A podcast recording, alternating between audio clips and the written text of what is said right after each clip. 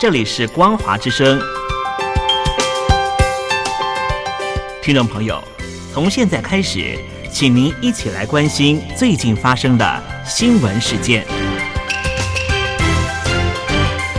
欢迎收听《光华随声听》。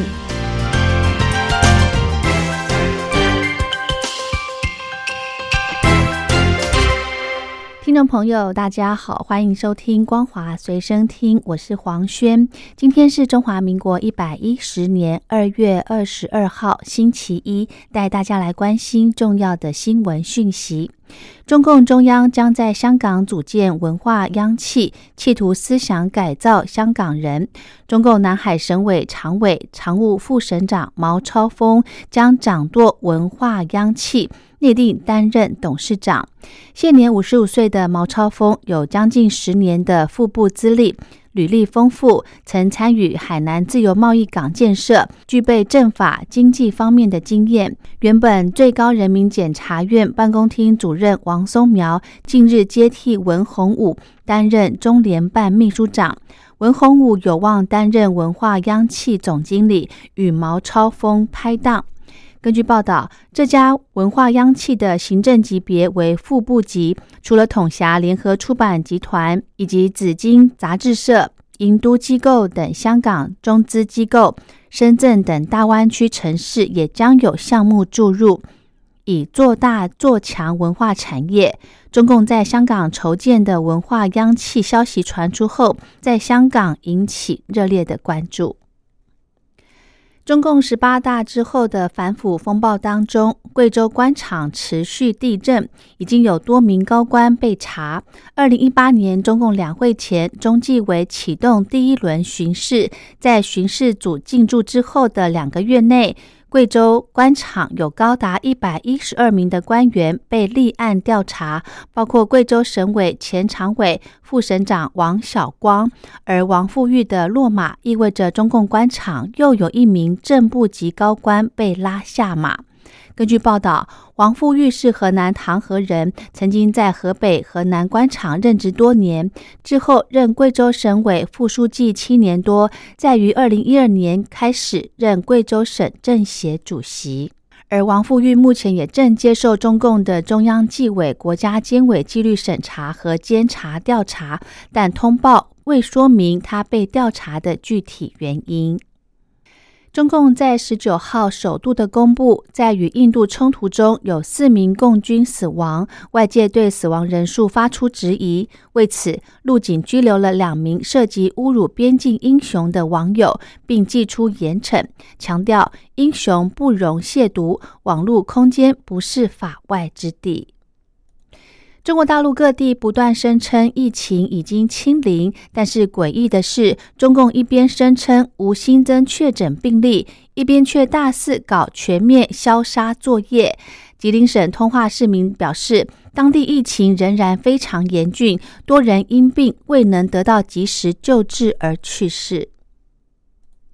美国新型冠状病毒肺炎死亡人数逼近五十大关。国家过敏与传染病研究院院长弗奇在二十一号表示，即使美国放宽其他的防疫限制，到了二零二二年，国内民众可能仍要戴口罩。二零二一年亚太经济合作会议 （APEC） 贸易部长视讯会议将在五月登场。主办国纽西兰届时将推动让二十一个 APEC 成员经济体之间的新型冠状病毒肺炎防疫必需品贸易免除关税。中国国务委员兼外交部长王毅，他今天表示，中美两国元首在春节前的通话为处在十字路口的两国关系指明方向，也希望美国放弃川普时代对中国的加征关税以及制裁中企和限制中国科技进步等政策。中国大陆与印度在喜马拉雅双方边界地区情势紧绷数月之后，印度今天表示，他们与中国大陆的军队现在已经完成从局部争议地区撤军。美国联合航空一架飞往夏威夷檀香山的波音777客机，昨天发动机故障后紧急折返丹佛，当时边飞边掉碎片。联航在昨天晚间宣布，将暂时停飞旗下所有二十四架采用同款发动机的波音七七七客机。世界卫生组织领导的国际团队日前到中国大陆进行新型冠状病毒疾病疫情源头调查，但美国国安顾问苏利文受访认为，中共没有提供足够的原始数据来解释疫情如何在中国大陆乃至全世界传播。俄罗斯发现全球首批 H5N8 禽流感传人的病例，证实了至少有七人感染了 H5N8 禽流感病毒案例。俄罗斯已经紧急通报世界卫生组织。世卫发言人强调说，这些俄罗斯家禽农场工人没有感染症状，也没有报告显示有人传人的情况。高龄九十五岁，在美国生活六十年的德国公民伯格，由于被查出曾经在一九四五年当过纳粹集中营的武警，因此遭到美国驱逐出境，强制遣返德国。美国的司法部表示，伯格从一九五九年开始就一直住在美国田纳西州，拥有德国公民身份。美方获得线报指出。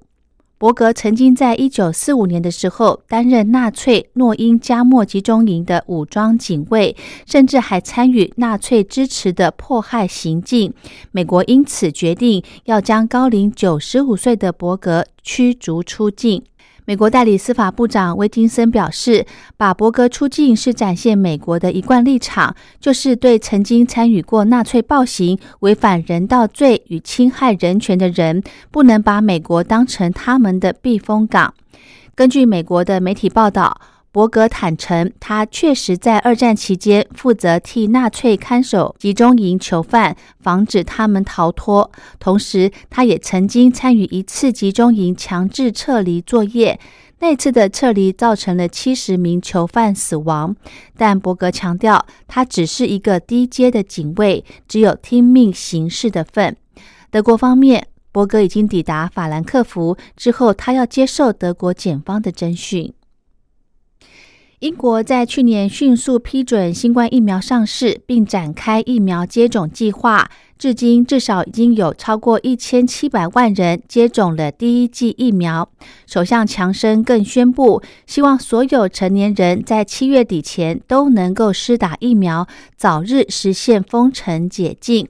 原本的目标是在九月之前，现在准备提前。根据报道。英国经济备受疫情打击，随着疫情逐步降温，首相强生今天将公布摆脱全国封锁的解禁路线图。英格兰地区从上个月五号实施第三度的封锁，原本预计在二月中旬解禁，但考量控制疫情，迟迟没有宣布。统计英国因为感染死亡人数至少已经有十二万人，是全球第五高。如今，强生考量疫苗接种快速启动，加上近两个月来的严厉全国封锁措施，同时面临国会议员和商业界要求重启经济活动的压力，强生准备根据数据判断，分阶段放宽限制。报道指出，强生将优先考虑重返学校和开放户外的社交活动。缅甸军方连续第八天断网。根据美国驻缅甸大使馆表示，今天的断网时间会延长到中午，不像前几天的断网时间是凌晨一点到早上九点。缅甸的反政变示威周末在第二大城瓦城发生军警朝抗议民众开枪事件，导致两名男子遭到射杀。而仰光也有一名男子深夜自发巡逻，却遭到警察开枪击中头部身亡，让缅甸各地抗议军事政变超过两个星期以来留下最血腥的一页。好的，以上就是今天的光华随身听，感谢您的收听，我们下次再会。